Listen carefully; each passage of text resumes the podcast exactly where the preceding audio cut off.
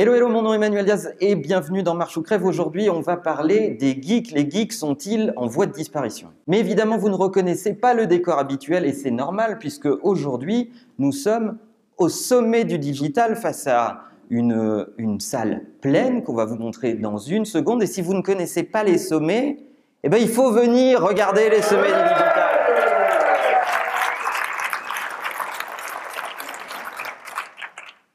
Allez vous voir sur YouTube.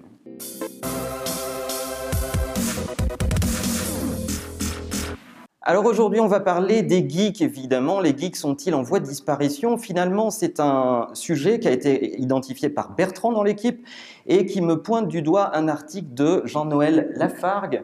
Euh, pour ceux qui ne connaissent pas Jean-Noël, Jean-Noël est un chercheur euh, et un enseignant à l'université sur les sujets de la création et du code. Il a d'ailleurs publié plusieurs bouquins sur cette question que Pauline vous mettra par ici et il s'intéresse à la véritable nature des geeks. Qu'est-ce qu'un geek? Parce qu'aujourd'hui, ce mot est finalement passé dans le langage courant, et finalement, les geeks, c'est vraiment ceux qui ont euh, commencé par hacker des technologies, par les casser, les déconstruire pour essayer de comprendre comment elles fonctionnaient.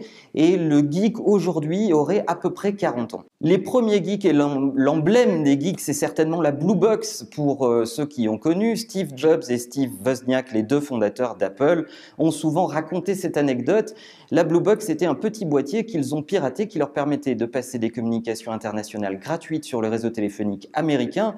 Et Wozniak se plaît à raconter qu'il s'amusait à appeler le Vatican pour parler au pape gratuitement. Mais ces vrais geeks étaient en réalité des cyberpunks. Ces geeks, ils déconstruisaient ces technologies et aujourd'hui, ce qu'on appelle des geeks, c'est en fait des praticiens un peu éclairés autour de l'usage des technologies. Et ce que dit Jean-Noël dans son étude et son papier, c'est justement qu'on ne fabrique plus de geeks à un point tel que l'armée américaine ne trouve plus de hackers à embaucher pour les mettre dans ses rangs. Et il pointe du doigt cette horreur qui est que si on n'élève que des armées de gens qui sont effectivement des experts dans la manipulation des usages, on va avoir un point de rupture dans la création des technologies et on risque de revenir à ce qui se passait dans les années 2000, à savoir beaucoup d'idées d'usage, mais des technologies qui n'étaient pas mûres pour les distribuer. Si nous n'enseignons pas euh, mieux l'histoire de ces technologies, nous risquons avoir un problème de transmission de la culture geek. Alors j'aimerais savoir ce que vous faites dans vos entreprises pour faire parler vos quarantenaires geeks. Est-ce que vous organisez des hackathons?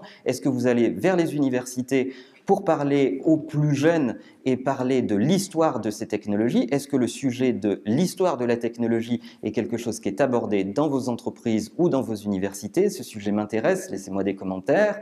Et si vous n'étiez pas au sommet, commencez par vous abonner. À bientôt.